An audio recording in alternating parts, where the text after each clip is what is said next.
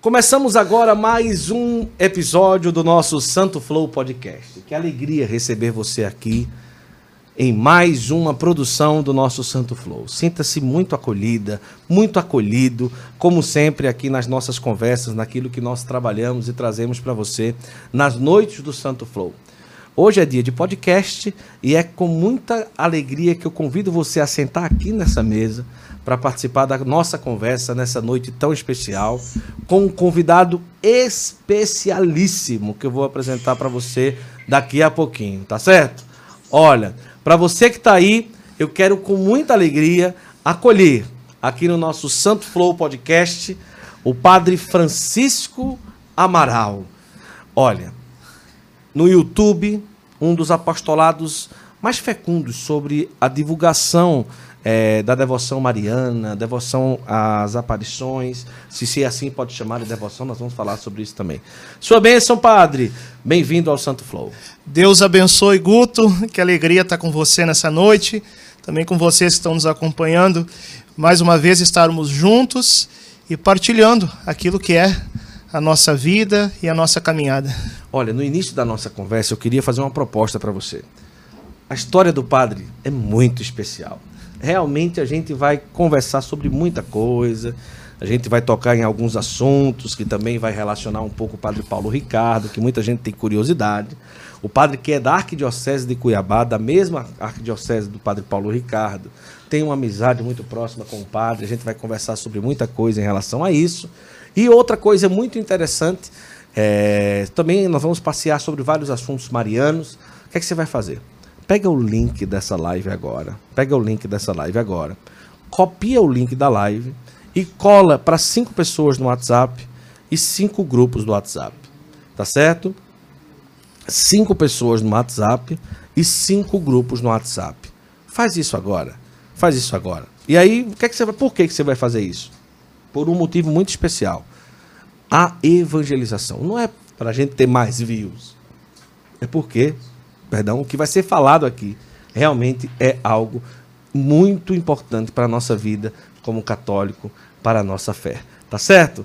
Padre Francisco Amaral, Arquidiocese de Cuiabá, mas não é de lá que o senhor já veio e nasceu. Conte um pouquinho de onde que veio o Padre Francisco. Natural do Rio Grande do Sul, oh, cidade de. Porto Alegre carninha assada. Gaúcho. O, o, gaúcho não fica chateado assim quando você diz sou gaúcho e a primeira coisa que a pessoa fala é chimarrão e carne assada? Não, o gaúcho é bem resolvido.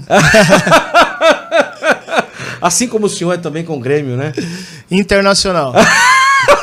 Torcedor do Inter desde criança. Inclusive, já que tocou no assunto, deixa eu mostrar aqui. Essa camiseta aqui que é um pouquinho antiga ah, ah. da Libertadores de 2006. Olha aí. Aquele time Olha Fernandão, Rafael Toquei Sobes. né? Já comecei tocando na ferida, né, pai? Desde criança, torcedor do Internacional. Ia para os estádios? Ia para os estádios. Primeiro junto com meu pai, né? Ah, sim. Ele em... também é? Sim, claro. com certeza. Lá em Porto Alegre, morava perto do Beira-Rio. Depois, né, adolescência com os amigos também. Sonhei até em ser jogador de futebol, Guto. Olha. Pensava em jogar no Inter, ser, né? Fazer gol pelo Inter, mas quando era criança. Jogava bem? Não, esse é o problema. Depois, na adolescência, a gente descobre que não serve para coisa, né? Ah, é verdade. Mas eu sempre digo assim, quando dou é, o meu testemunho nas pregações, né? Sim, sim. É, eu sonhava em ser jogador do Inter, fazer gol pelo Inter. Mas Deus tem planos melhores para nós. Sim, é, o sonho de Deus sempre é melhor do que o nosso sonho. É verdade. Então eu aprendi, descobri que o meu lugar de jogar é no time de Nossa Senhora e marca gol para Jesus. Aí tá certo. Aí tá Acho certo. que me dou melhor do que melhor, dentro das quatro linhas. Oh, que maravilha. Olha lá, pronto. Seja bem-vindo também a todos que torcem ao Internacional e ao Grêmio. Pode deixar lá a camisa, padre. Fica à vontade. Já tá ali, ele já deu um jeito, né? É, Padre, mas nasceu lá em Porto Alegre, família católica, como que é? Família católica. É, eu tive a alegria de vir de uma família onde eu recebi a fé dentro de casa. E isso é uma graça muito grande, porque Sim. os primeiros catequistas, eles não são os catequistas da paróquia. Sim. E não é nem mesmo o padre. Uhum. Os primeiros catequistas é você que é pai, é que é mãe e que tem a missão né, é, de transmitir a fé. para os seus filhos. Verdade. Eu tive a alegria de conhecer a fé com os meus pais.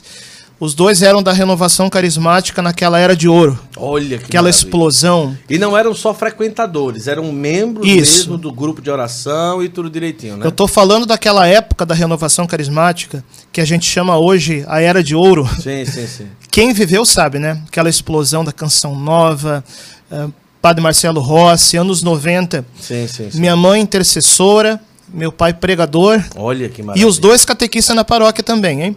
Minha mãe, catequista de criança, de primeira comunhão. Uhum. Ela botava todas as crianças dela para orar em língua na catequese. Sim, sim, sim. Agora, pai... desde criança, já botava para orar em língua na catequese? Minha mãe dando catequese. E o padre não achava ruim, não, padre? Não, ele brincava. Ele chegava para minha mãe e perguntava assim, mas é hebraico ou aramaico? Padre Severino, de grande memória lá de Porto Alegre. Não, ela entrava na brincadeira ah, também, né? É, é, era um padre muito santo. Padre Severino, Bruno, Porto Alegre, quem conheceu sabe. Meu pai também catequista, só que meu pai dava aula é, para os adolescentes, e aí, Crisma. Quantos irmãos? Nenhum. Eita, Filho único, né? Olha, é, quando eu entro nesse assunto, às vezes a pessoa pergunta assim, mas como que era para o senhor ser filho único? Porque é, hoje em dia é, é mais comum ter mais filhos únicos. Na uhum. época não era tão comum. É verdade. Às vezes era um pouquinho diferente, assim, na turma de escola, todo mundo tinha irmão, eu não. E eu ficava pensando assim, que eu queria ter crianças para brincar, na maior parte do tempo. É, eu sempre recebi muito amor dos meus pais, Guto. Não tem nada a reclamar. Eu não vim de uma família desestruturada, não tenho histórico de abandono de pai, de mãe, violência doméstica, nada disso. Minha família, assim, sempre foi é, muito uh, no eixo, uhum. nesse sentido, sabe? Sempre foi uma família certinha, no bom sentido da palavra. Mas eu tinha uma solidão em ter outras crianças para brincar comigo. Uhum. É, eu queria na maior parte do tempo, porque assim, uma coisa é na escola, você convive, tudo. Mas no dia a dia, assim, é, eu não tinha. E eu também, veja, uma família pequena, porque a minha mãe, também como eu, filha única. Olha só. O meu pai casou, né? É, e o, o, irmão do meu pai, melhor dizendo, casou, teve um filho único. A irmã do meu pai, minha tia, não casou, não teve filho. E esse filho único, no, no caso, o único primo próximo que eu tinha foi morar longe. Então, assim. É, Além de filho único, era parente. Era, como é que pode se dizer? Não tinha irmão, não, não tinha, tinha, parente. primo próximo, entendeu? E quando eu era adolescente, o que, que a minha mãe fez? Resolveu me trocar de escola. Ah. Isso pode parecer uma coisinha qualquer.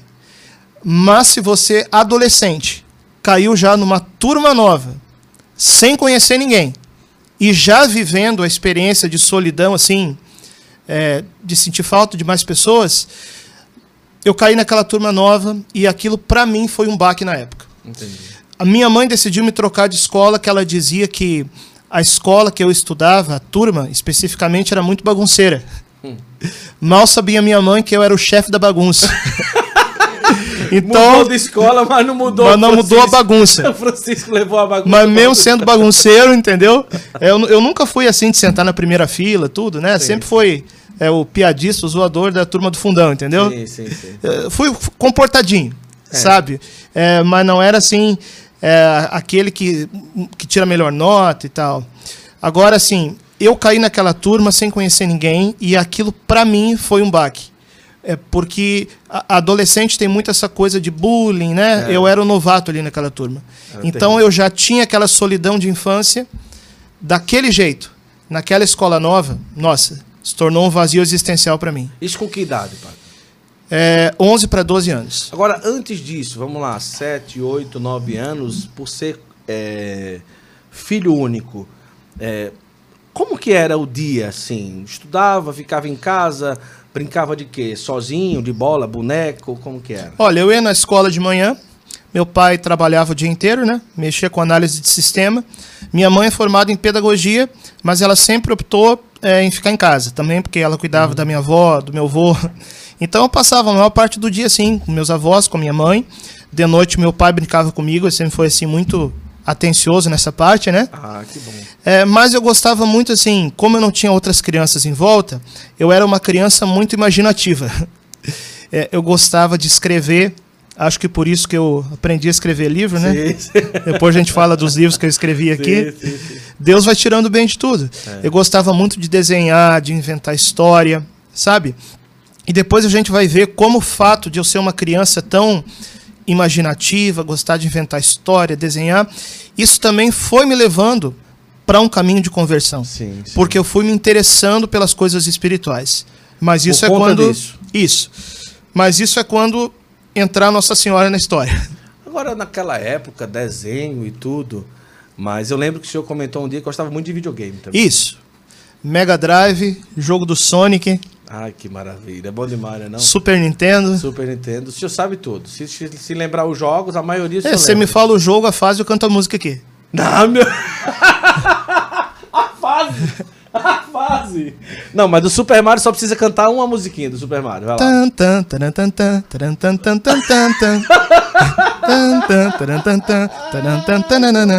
É, vamos lá, Top Gear.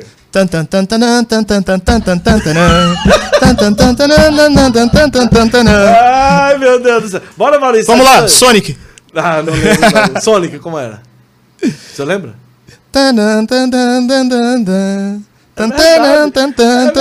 Ai, rapaz, eu tô impressionado. Quem mais que tem musiquinha famosa, Maurício? Vamos lá. Hã? Donkey Kong eu não lembro. Não, eu não lembro. Donkey é, Kong, eu não lembro, também. Donkey Kong, Street Fighter. O Mortal Kombat não tinha muito música, mas tinha aquela abertura, né? Não, nós somos da mesma geração, né? Ah, mesma geração. Jogamos tudo isso. Com certeza. Então vamos aproveitar, quem sabe pelo menos meia hora eu tenho em casa dois joysticks do Super Nintendo e nós vamos brincar em casa. Hoje? Vamos, vamos lá. tá desafiado. eu vou levar uma pizza. Eu vou levar uma pizza. Mas no Top Gear, né? Eu acho que vai valer muito a pena. Mas agora imagina, o senhor já tem aí o quê? 40 anos, né? Isso. E o senhor lembra de tudo isso? Então é porque foi muito marcante, né? Sim, eu sou melancólico. Ah. Melancólico tem memória afetiva forte. Ah, né? entendi. Eu sou melancólico colérico, entendi. como aporte. Uhum. O fato de eu ter um aporte colérico faz com que eu não seja um melancólico parado. Ah, entendi, entendi. E aí realmente o senhor lembra muito, mas também porque jogava muito também, Sim. né? Jogava bastante, né? Agora, isso atrapalhava os estudos, não? Não, porque uh, tinha bastante limite na minha casa. Ah, entendi. É, o, o filho único, assim, ele é um pouco super protegido, mas é também muito controlado, entendeu? Porque, porque é o único que não tem, tem como olhar. dividir a atenção, né? não tem como aprontar porque está sempre no holofote. Sempre está no holofote. É. E, e, e, essa, e essa questão de estar sempre no holofote, até que ponto que isso atrapalha e atrapalhou também no senhor, assim, marcou?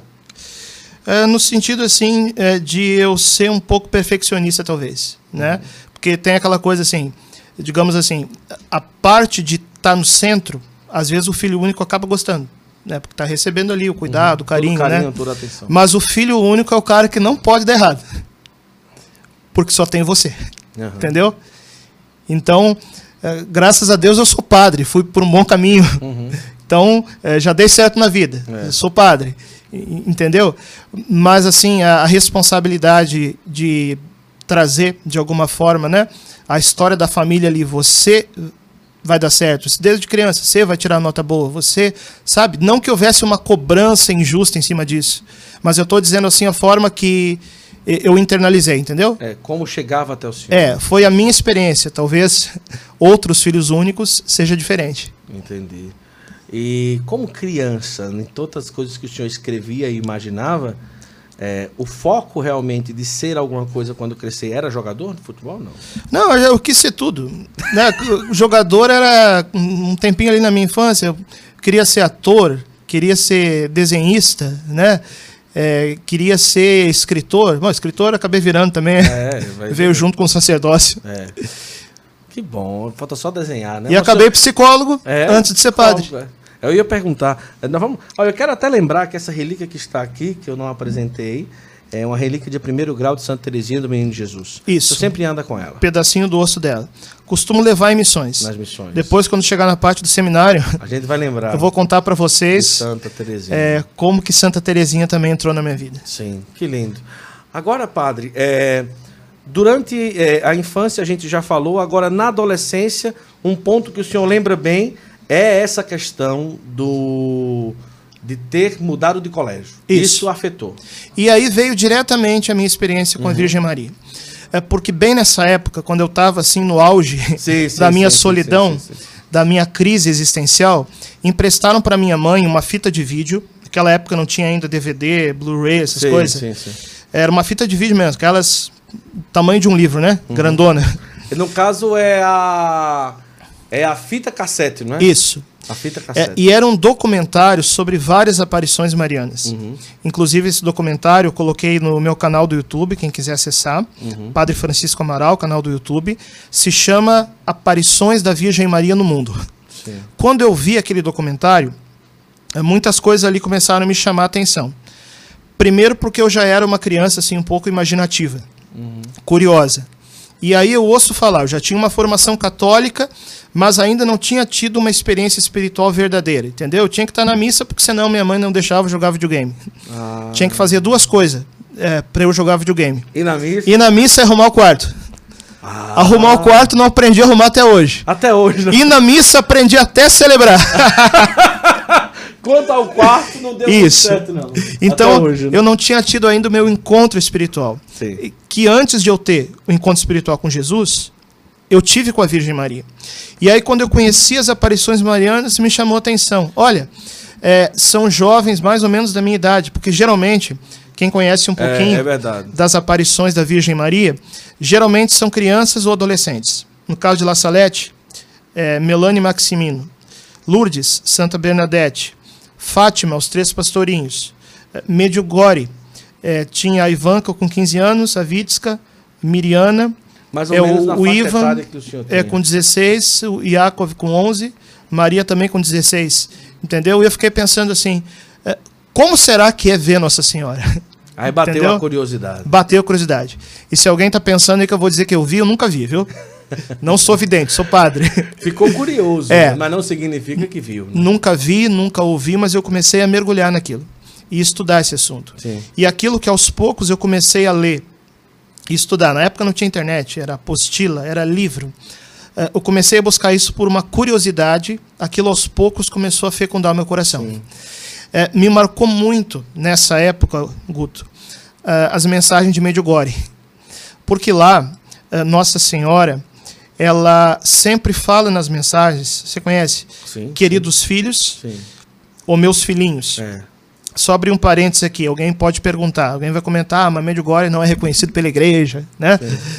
Olha, é, a igreja só pode reconhecer uma aparição depois que a aparição termina. As aparições de Medjugorje ainda não terminaram. Isso. Então a igreja está estudando. Mas, presta atenção nisso, o Papa Francisco já reconheceu Medjugorje não ainda como aparição, mas como santuário oficial de peregrinações. Por quê? Por causa dos frutos espirituais de Medjugorje. Diz que é o lugar que mais se confessa no mundo. Isso. Padre Gabriel Amor, exorcista, que fala isso. O confessionário do mundo, Medjugorje. Então, os frutos espirituais de Medjugorje já são para a igreja muito marcantes. E o fato de já ser santuário vai certamente no futuro, né, acelerar o reconhecimento das aparições quando terminarem. Mas então, quando eu tive contato com as mensagens da Virgem Maria, ela falando, né, meus filhos, sim, sim. meus filhinhos, aquilo começou a mover meu coração. Uhum. Então, se Nossa Senhora me chama de meu filhinho, como que nós podemos chamá-la? Verdade, verdade. Minha mamãe, minha mãezinha. E eu comecei a me relacionar com ela desse jeito. Então, eu me lembro, aí eu tinha 13 anos já. 13 anos. É, todas as noites, eu no auge da minha crise existencial, segurava o terço como segurando nas mãos dela uhum. e chamava ela de mamãe. Olha que coisa linda. E aquilo foi tornando uma intimidade tão grande entre eu e ela, que ela foi se tornando minha melhor amiga, minha companheira, efetivamente minha mãe, né? E no sacerdócio, minha esposa espiritual. O padre, Huguto, uhum. sabe de uma coisa? Hoje muita gente fala: ah, o padre tem que casar. É. O padre já casou. O padre, pode, o padre não pode ficar solteiro. O padre não é solteiro. Solteiro é quem está solto. Concorda? É, o padre é casado com a igreja. A Virgem Maria, nos diz o Concílio Vaticano II, ela é a figura da igreja realizada. Então, no dia do meu sacerdócio, né, de alguma forma a gente se une com a igreja em matrimônio. E a Virgem Maria se torna também esposa espiritual do padre. É. Eu tive três namoradas antes de entrar no seminário. Uhum. As três bonitas e santas. Só namorei mulher bonita no seminário. Mas a Virgem Maria. mais bonita, mais santa do que elas. É verdade. Agora, com 13 anos, eu imagino. É, eu acho que só um retorno que está sobrando um pouquinho aí, que está saindo aqui, tá, só diminuir um pouquinho o volume. E aí, é, nesse caso, é, quando o senhor fala que com 13 anos rezava o texto, mas o senhor segurava o texto e falava com o Nosso Senhor, não significa que o senhor rezava o texto. Exatamente. É, eu fui demorando assim. Eu, o segurar do texto era como se estivesse segurando a mãe de a, a mão, a, a mão, mão de Nossa isso. Senhora. E quando o senhor fala crise existencial, era ainda questão do filho adotivo, era questão de um filho único, de, o, o, filho único, desculpa, filho único, questão de solidão, era isso? É, foi juntando tudo, entendeu? 13 anos. É, porque eu, eu não me encontrei muito nessa escola nova, entendeu? Então as coisas juntaram. As coisas juntaram. E a fita fez com que aproximasse de Nossa Que eu me apegasse a Nossa Senhora. Entendeu? Mas no fundo tinha um desejo de ver, não? Eu sempre entendi a responsabilidade. E as pessoas que eu conheço que vêm a Virgem Maria, aqui no Brasil nós temos algumas aparições reconhecidas pelo bispo local, por exemplo. Uhum. É, Itaperuna, no Rio de Janeiro, foi reconhecida pelo bispo local Sim. da época. É, eu, a, assim, a responsabilidade de quem vê Nossa Senhora, essas pessoas sofrem muito. É. Entende? Mas sempre tem a pontinha de vontade de ver. Desejo que a gente vai realizar no céu, se Deus quiser. Mas que lindo essa essa essa por conta de uma fita, uma aproximação de uma adolescente a Nossa Senhora. É. E pegava o texto. E, e o, o quanto isso ajudou o senhor a superar essa crise toda? Total. Porque a minha solidão, ela, ela foi se extinguindo, entendeu? E aí eu fui entendendo, lendo a mensagem da Virgem Maria. Eu acho que eu aprendi mais lendo mensagem de Maria do que no curso de teologia. Uhum. Entendeu? Foi aprendendo o que é Eucaristia, o que é Santa Missa, o que é o terço. Aí eu já não participava mais da missa para jogar videogame. Eu comecei na missa em busca de Jesus. E aquilo foi mudando a minha vida. Nunca pensava ainda no sacerdócio nessa época. É, até que um dia, em 2001, já com 18 anos, fui participar de um acampamento na Canção Nova. Carnaval, pregação, Monsenhor Jonas Abib e Padre Léo. Carnaval só pregador fraco, né? Aí você já viu. Padre Léo e, e, e, o Monsenhor Jonas, né? E ali foi, assim, a primeira vez que eu cogitei o sacerdócio. Porque eu não queria ser padre, não tinha entendido ainda o sacerdócio. A grandeza e é, o, o, o bonito que é, sabe? E aí o Monsenhor Jonas Abib, naquele acampamento, ele falava sobre aquela palavra do jovem rico. Sim. O jovem rico, ele recebeu de Jesus, né? Ele perguntou para Jesus o que fazer para ganhar a vida eterna. Jesus disse: é, vive os mandamentos. Ele disse: isso eu já faço. E isso eu até que fazia. É. Entendeu? E Jesus fala para ele: se queres ser perfeito, deixa tudo que tem, dá aos pobres, terás o tesouro no céu. A missão dele era aquilo. E o que que seria para mim o deixar tudo? Porque cada um tem uma missão. É. Hoje eu entendo, deixar tudo foi é, deixar a casa dos meus pais, foi deixar a minha cidade, é, porque eu, eu, sou padre de Cuiabá, depois Sim. eu conto essa parte. É, mas Jesus prometeu, o Senhor falou naquele dia: todo aquele que por causa de mim e do Evangelho deixar pai, mãe, terra, casa, irmãos e irmãs, por causa do reino de Deus, vai receber cem vezes mais, ainda nessa vida. E ali naquele encontro, Bateu forte no coração. Foi? Bateu forte a pergunta, mas não a resposta. Imagina. Porque eu me abri para a ideia. Sim, mas num carnaval com o Monsenhor Jonas e o Padre Léo. Sim, não tem mas como. alguma né? coisa mexeu, né? Com certeza. A pergunta é, chegou, mas a resposta não na hora. Tanto que eu fiz o curso de psicologia e me formei. Ah, o senhor se formou antes de ser padre? Isso. Depois de ser padre, eu fiz uma pós-graduação em logoterapia e análise existencial. Mas eu vejo, Guto, hoje olhando para trás, a vocação é aquilo que explica a nossa vida, né?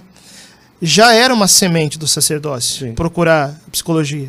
O que, que o psicólogo faz? Atende é, pessoas, ajuda é, pessoas. É. Metade do nosso tempo como padre é isso. É verdade, é verdade. Agora, isso deve ter ajudado muito na vida como sacerdote. Com certeza. Né? De, de, ajudar, de aconselhar. E eu costumo dizer que um, é, não, não é o sacramento em si, mas é, do, um dos apostolados mais é, escassos hoje na vida da igreja é, é, o padre ter ali não só a paciência, mas a capacidade de escutar com qualidade. Né? É, e, e, de enxergar o ser humano na sua totalidade. Victor Frankl fala disso. O ser humano tem uma dimensão corporal, uma dimensão psíquica e uma dimensão espiritual, que não é necessariamente o sobrenatural, mas que abre Sim. a porta para isso. Então a nossa tendência, às vezes, né, determinadas setores da igreja, ou de católicos ou de evangélicos, às vezes a tendência é ver só uma dimensão, ou pensa só na questão da dimensão espiritual. É, coloca um monte de metas de vida espiritual, mas não come direito, não dorme direito, não descansa, não planeja, entendeu? Aí o corpo estoura e a pessoa desanima e desiste. Sim. Ou então o contrário, a pessoa que vive só na dimensão corporal, né, academia, Instagram, foto e, e se esquece que a vida dela existe algo muito mais profundo que ela é chamada a buscar. Então, a visão integral do ser humano, em que a vida espiritual se une com uma boa psicologia, nossa, isso ajuda demais. É Hoje a questão das 12 camadas de personalidade, dos temperamentos, que tanta gente tem falado, né? É, quando o senhor me conheceu, eu disse, Guto é isso, Guto é aquilo. Eu não sou muito ligado a essas coisas não, mas o padre fez uma análise comigo em um hambúrguer com vinho, né?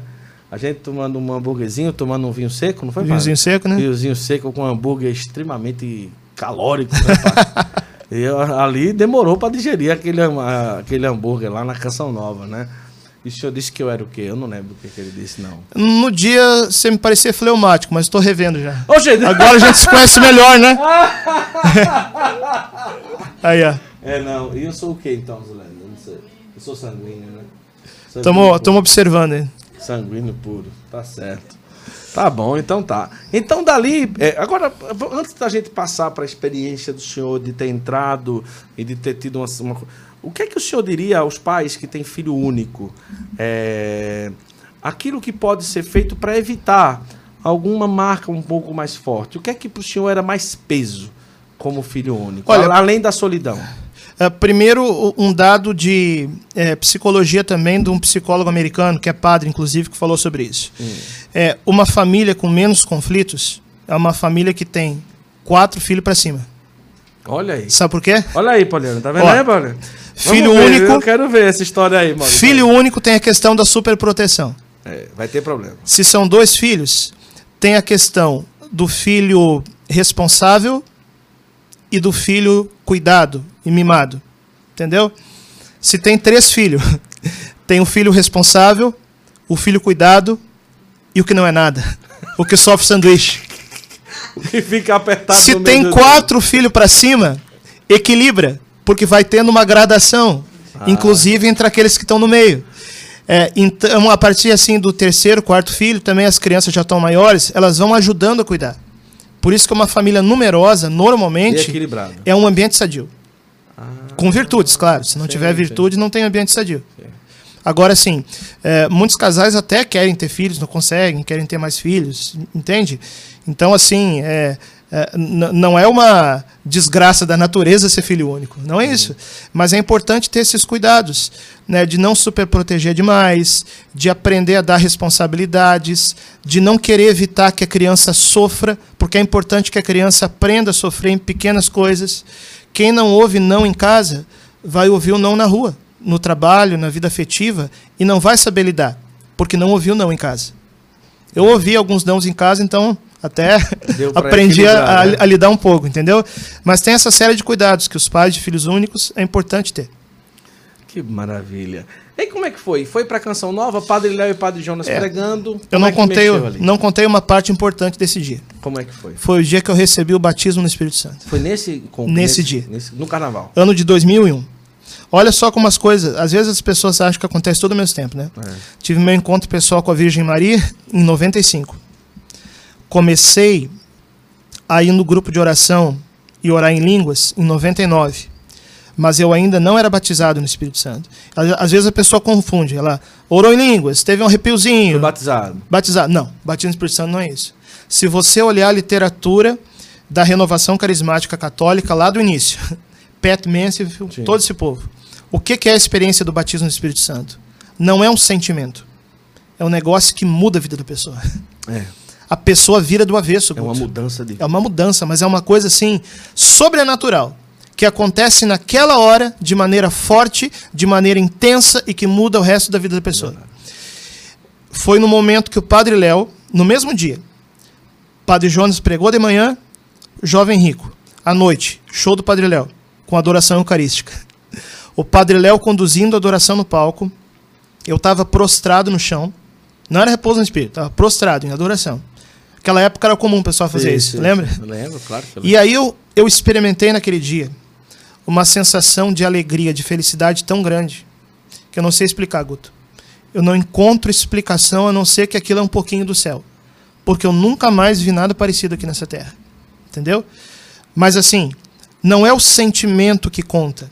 É o, o, que, que conta depois. é o fruto espiritual. Porque muita gente vai no grupo de oração, chora, planta bananeira, vira cambaiota, mas sai da igreja do mesmo jeito. É.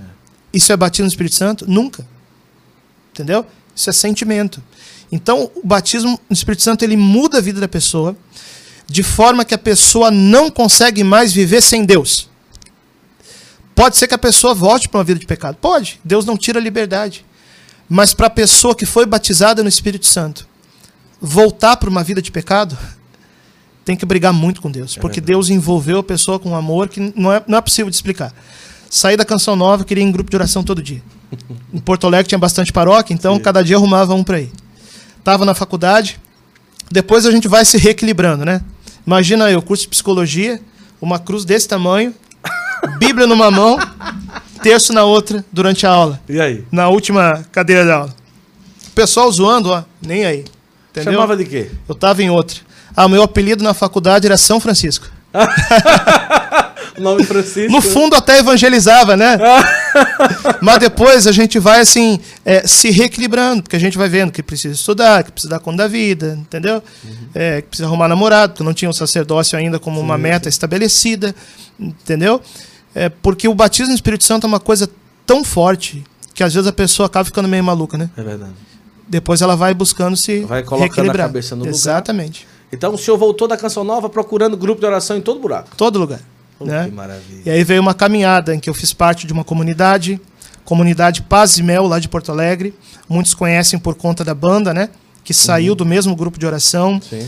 É o, o Maninho, cantor, veio sim, de lá. Sim, sim. O Greco, que é cantor, também veio do mesmo ambiente, ali os acampamentos também que tinha em Porto Alegre. Fiz parte da comunidade. Aí eu me tornei pregador da comunidade Pazimel, formador doutrinal da comunidade, bem jovem ainda. Uhum. Então comecei uma vida já de ministério nessa época. Até que, porque eu não pensava no sacerdócio, até que foi entrar um outro padre que também mudou bastante o rumo das coisas. Eita, que é um padre careca lá de Cuiabá que acho que você sabe quem que é, né, Guto? Com certeza, padre Paulo Ricardo. Padre Paulo foi pregar um Renasce. Em Porto Alegre. Em Porto Alegre. Renasce é o quê? Um encontro para seminaristas. Isso. E o que, que o senhor estava fazendo lá? Guto, eu estava namorando uma semana antes do encontro. Quando eu descobri que o padre Paulo Ricardo. Eu não quero saber. Que eu já acompanhava eu pela internet. agora. que terrível. Eu pensei assim, olhei para minha namorada e pensei, agora você dançou. Podia vir eu, qualquer outro padre. Eu terminei o namoro para ir no Renasce como vocacionado. E aí lá eu conversei com o Padre Paulo. É, a gente já tinha se conhecido na Canção Nova, mas foi uma conversa bem superficial. É, porque eu também já tinha um apostolado pela internet, não tinha ainda YouTube, era a época dos sites. Então, por exemplo, é, Veritatis Splendor, Salve em Liturgia, Reino da Virgem Mãe de Deus, fiz parte de todos esses sites aí. São sites muito conhecidos. Sim. Que eu, daquela época eu lembro muito. Salve Sim. em Liturgia, Veritatis Esplêndido, uhum. eram, eram sites que é, ajudavam na formação das pessoas. Né? Isso. É, e aí o Padre Paulo, quando a gente conversou naquele dia, ele estava com um projeto de lançar um, um site que um projeto novo, né? Ainda não tinha. Ele tinha alguns áudios que ele jogava na internet, Sim. mas não era o site do Padre Paulo Ricardo, que todo mundo conhece. Eu conversei com ele, pedi ajuda para discernir minha vocação, porque eu já estava 10 anos assim, né, numa dúvida, numa inquietação. E aí eu aprendi uma coisa: é, não dá para ficar parado esperando o anjo Gabriel aparecer. Eu chamo isso de síndrome de São Gabriel. A pessoa está numa crise vocacional, não decide nada e fica esperando o anjo aparecer para dizer o que ela tem que fazer. Gente, não é assim que Deus age normalmente. Tá numa crise vocacional, então, ó, ou você vai namorar, ou você vai conhecer um seminário, uma comunidade, uma casa religiosa. O que não dá é ficar na atitude covarde e preguiçosa, parada, esperando uma coisa do céu acontecer. É. Deus espera a gente dar os passos. Aí o Padre Paulo fez uma proposta para mim. Ele disse assim: Eu te ajudo, me ajuda. Me ajuda no site, que eu já fazia um trabalho com internet. E ele disse: E eu te ajudo na tua vocação. Aí eu fui morar em Cuiabá. Morei um ano no seminário antes de ser seminarista, enquanto eu ajudava ele é, no site, que na época não tinha ainda estúdio, ainda não tinha os vídeos. Então a gente gravava os áudios, eu editava. Tinha dois irmãos que moravam no Japão, hoje moram no Brasil, é. né, um em Cuiabá, o outro no Paraná. Então o Padre Paulo gravava, eu editava, mandava para eles e eles postavam.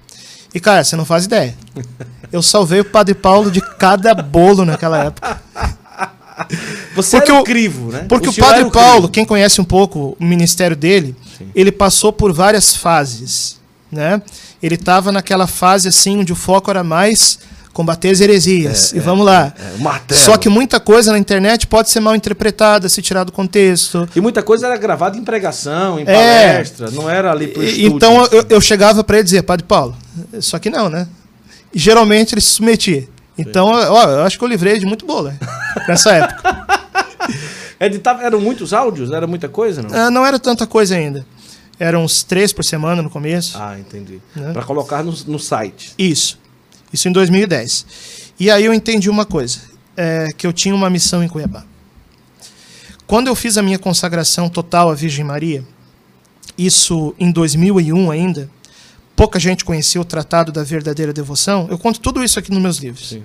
Tanto no Segredo da Virgem Maria, como no Solto do Teu Maria. No final a gente mostra aqui.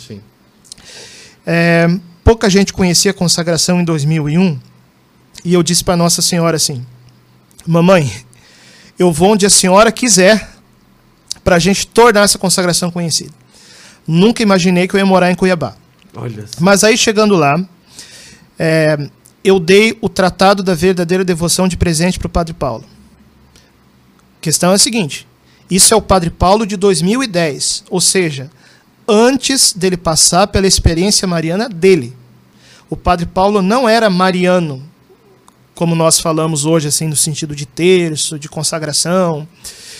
Isso eu posso falar em público, porque o padre Paulo mesmo já testemunhou. Uma vez eu postei isso aí num vídeo, o pessoal pensou que eu estava inventando coisa. Sim. Vai lá ver o testemunho do padre Paulo. Ele fala sobre isso também no prefácio do meu livro. O padre Paulo, olha, ele não queria ver seminarista rezando terço. Olha só. O padre Paulo não queria imagem de Nossa Senhora dentro do seminário. Entendeu? Impressionante. Ele gostava muito dos ícones, mas das imagens não simpatizava, porque ele tinha assim um certo medo, é, um preconceito. Hoje ele diz que é um preconceito teológico, que veio de alguma formação que ele de teve. Tirar Cristo do centro. Exatamente, um pouco toda essa questão da devoção uh, moderna, barroca e tal, né? Então ele tinha medo que as pessoas deixassem Jesus de lado, no fundo, no fundo. Mas ele entendeu aquilo que São Luís fala no tratado. Imagina, né? O que é que o São Luís fala? Que a verdadeira devoção mariana tal como São Luís, como Santo Afonso de Ligório falam, ela não afasta de Jesus. E se afastasse, seria uma enganação de Satanás. A verdadeira devoção mariana leva para o Cristo. É claro que o padre Paulo, como teólogo, sabia disso.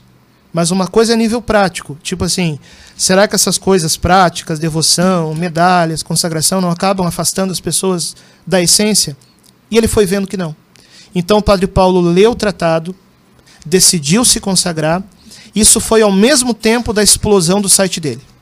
Ele se consagrou no dia 8 de dezembro de 2010, junto com 40 pessoas. Foi a primeira campanha nacional que a gente fez de consagração. Então a consagração ficou conhecida no Brasil por causa do Padre Paulo. Uhum. Eu lembrei da oração que eu fiz lá atrás. Que eu, eu faço disse... de tudo para fazer a senhora conhecida. É, essa consagração, essa consagração conhecida. conhecida. Então eu entendi que a minha missão em Cuiabá não foi só o sacerdócio, isso veio depois, mas foi tornar, colocar o tratado na mão do Padre Paulo, para que o Padre Paulo tornasse consagração conhecida no Brasil. Quando ele recebeu esse tratado, ele recebeu por educação, ele recebeu, tá bom, obrigado. É, como que foi ali o clima desse momento, assim? Já que ele não gostava, não, é, não, é, não, simpatizava com a oração de texto. Ele tem muita liberdade com a gente que convive com ele, entendeu? E ele brinca com tudo. Tem gente que pensa que o Padre Paulo é sério, é carrancudo. Nossa, é mais palhaço que nós dois juntos, sim, entendeu? É, e a gente até brincava assim na época, porque é, ele ia gravar a homilia da Páscoa, né? Aí eu dizia, ah, fala sobre Nossa Senhora. E ele, que Nossa Senhora, guri? É Páscoa. Aí eu respondia ah. para ele, não tem Páscoa sem Nossa Senhora. Não tem Jesus encarnado sem Nossa Senhora. E a gente brincava assim, entendeu? E, e aos poucos ele foi entrando também né, nessa dinâmica da devoção mariana, tanto que se consagrou e hoje é um dos maiores propagadores da consagração no Brasil. Porque ele foi vendo que aqueles preconceitos teológicos dele, na verdade, não era daquele jeito as coisas, que existe uma devoção pura na essência, tal qual os santos nos apresentam. Uma coisa que a igreja durante séculos considerou correta, não pode estar errada. É verdade.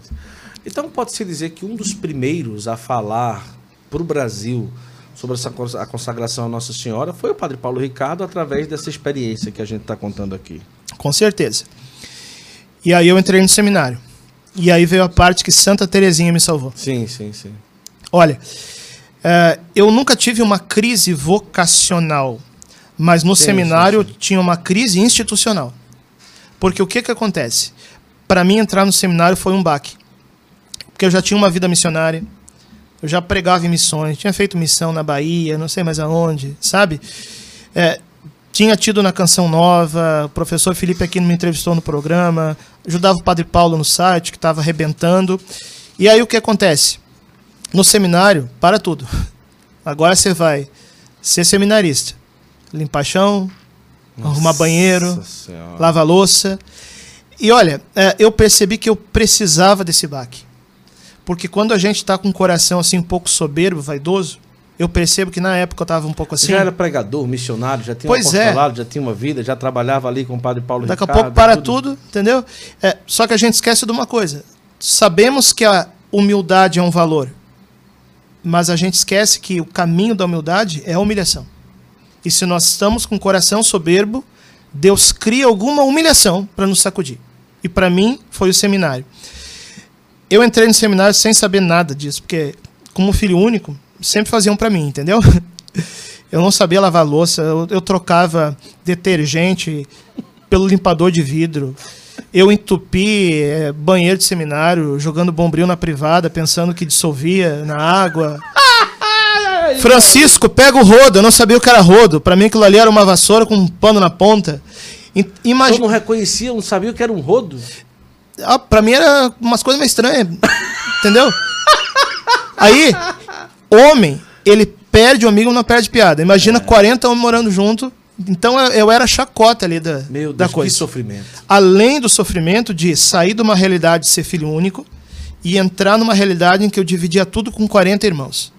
É. E aquilo ali foi também curando o meu egoísmo. Mas na época, isso gerou é, uma crise em mim, porque eu não conseguia encontrar sentido na vida de seminário. Sim. Eu queria ser padre, mas na vida de seminário não encontrava sentido. Mas também os meninos eu acho que exageravam, né? Olha, homem perde amigo, não perde piada. Então, já viu só, né? Não, imagina. Não, imagina você estar tá no seminário, um tira a brincadeira, e no outro dia. O problema outro. é que é todo dia morando junto, entendeu? Seminário todo mundo mora junto, é sete dias por semana. Então, 24 dizia, horas por ah, dia. Francisco vai ficar na louça, já começava. Já bota o Francisco na louça para rir do Francisco. Entendeu? Ah, que terrível, né, cara? Seminaristas, não façam isso. Peraí. Pecado vamos... original tem em todo mundo. eu imagino o quanto que o senhor chorava e sofria, né? Com isso tudo, né? É, eu não sou muito de chorar, mas sofrer sim. Sofrer sim. É, aí o que acontece? No momento mais difícil para mim, de seminário, eu tenho um amigo que hoje é padre. E ele sim estava passando por uma crise vocacional. E ele tinha feito uma promessa para Santa Teresinha. Que se um outro seminarista viesse falar com ele sobre tal assunto, dentro daquela novena, ele veria que é um sinal de Santa Teresinha para ele continuar no sacerdócio. Hoje ele é padre de outra diocese. A gente conversava um pouco pelo Facebook na época. Messenger. É. Como a gente tem interesse comum em aparição mariana, eu acabei puxando o mesmo assunto que ele fez a combinação com Santa Teresinha. Ele entendeu como um sinal dela, hoje ele é padre, e como ele é amigo de um padre reitor de um santuário que tem muitas relíquias, ele conseguiu uma relíquia de presente para mim. Uma relíquia de primeiro grau de Santa Teresinha, que chegou para mim como um presente. Eu sempre entendo que não é a gente que escolhe os santos de devoção, são os santos que nos escolhem Verdade. e dão sinais. E aí eu fiquei pensando, por que, que Santa Teresinha que se vira até mim? Porque nunca tinha me chamado a atenção. Eu gostava de São Luís Maria Grimond de Montfort, o Tratado da Verdadeira Devoção, São, Santo Tomás de Aquino, Suma Teológica, agora Santa Terezinha. Ah, é uma aí. É uma aí. Mas aí eu pensei, olha, ela quis vir até mim. O que, que tem nesse negócio? Aí o que, que eu fiz? Fui pesquisar a vida dela. Descobri que ela escreveu o manuscrito B, que tornou ela doutora da igreja, do livro História de uma Alma. Que ela disse que ela queria ser apóstola missionária queria ser mártir, queria ser uma guerreira na defesa da igreja. Os grandes sonhos, que eu também tinha antes de entrar no seminário. E aí Santa Teresinha descobriu uma coisa: no coração da igreja serei o amor. Ela foi colocando o amor em cada coisa que ela fazia. Na louça que ela lavava, no chão que ela limpava, na pessoa que ela ajudava, e ela entendeu que diante de Deus, né, as pequenas coisas feitas por amor valem mais do que as grandes coisas feitas por soberba e por vaidade. E aquilo foi educando meu coração. Eu comecei a tentar viver isso no seminário. Isso foi dando um sentido para a vida de seminário que não tinha. E hoje eu percebo, Guto, como foi necessário isso. Porque senão eu ia chegar no sacerdócio sem aprender a essência do evangelho, que consiste em quê? Na infância espiritual. Verdade. Se fazer pequeno para que Deus cresça em nós. Hoje eu realizo muitas missões, escrevo livro, né, prego e tal, que eu sonhava realizar assim.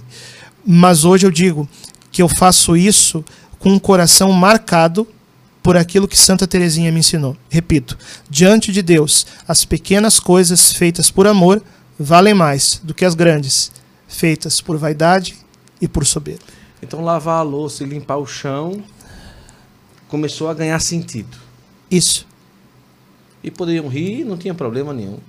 Que o senhor já estava ali com sentido de não, que ali era... quando você não se incomoda, o povo não ri mais. É.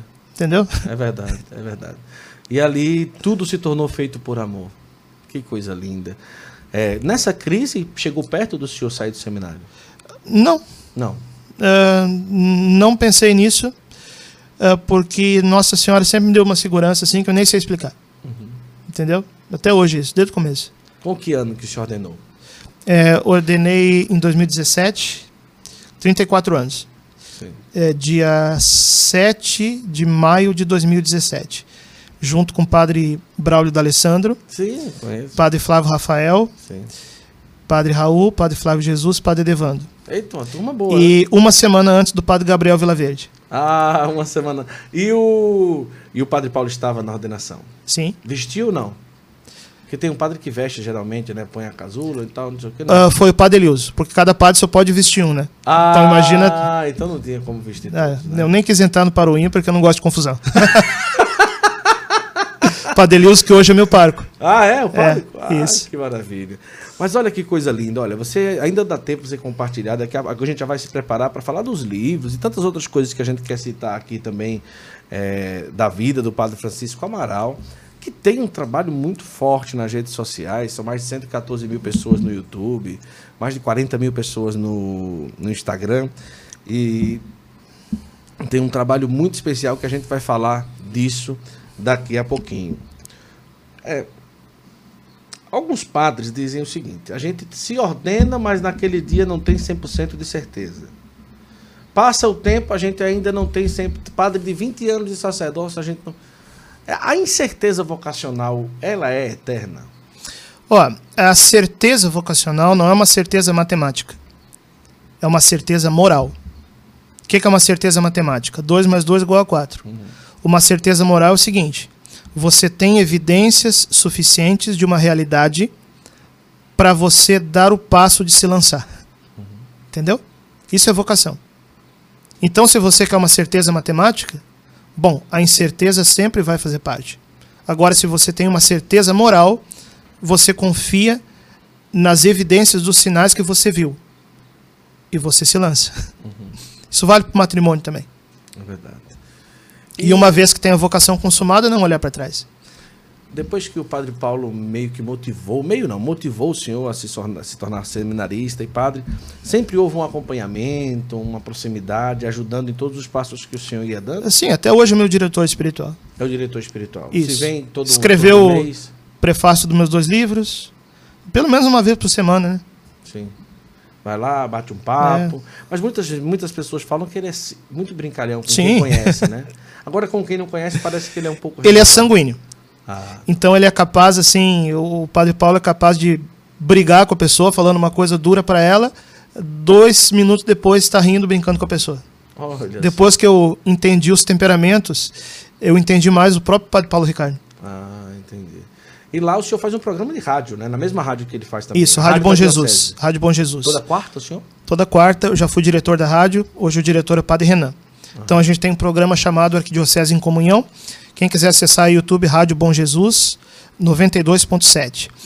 É o programa Arquidiocese em Comunhão. Padre Paulo apresenta na segunda, Padre Renan na terça, eu na quarta, Padre Tony na quinta, Padre Henrique na sexta. E como ficou a questão do pai e da mãe, do filho único que foi ser padre? E, aquela cobrança, e agora? Não vai deixar descendência e não tem ninguém? Como é que é? A família. É Sempre apoiaram, Guto. Sempre. Sempre apoiaram. É, eu acredito assim, eu, eu fui provado em muitas áreas, mas nessa, Deus me deu ali sempre um sustento. Eu acho que Deus não prova a gente em tudo ao mesmo tempo, né? É, senão nós não entra, né? É. Então, é, essa área meus pais sempre apoiaram porque eles entendem que o filho não é para eles mesmos. O filho do casal não é para o próprio casal. É para Deus. É. O filho é para ser entregue para Deus. E de alguma forma eles vivem a missão junto comigo. Rezam por mim, me apoiam, sabe?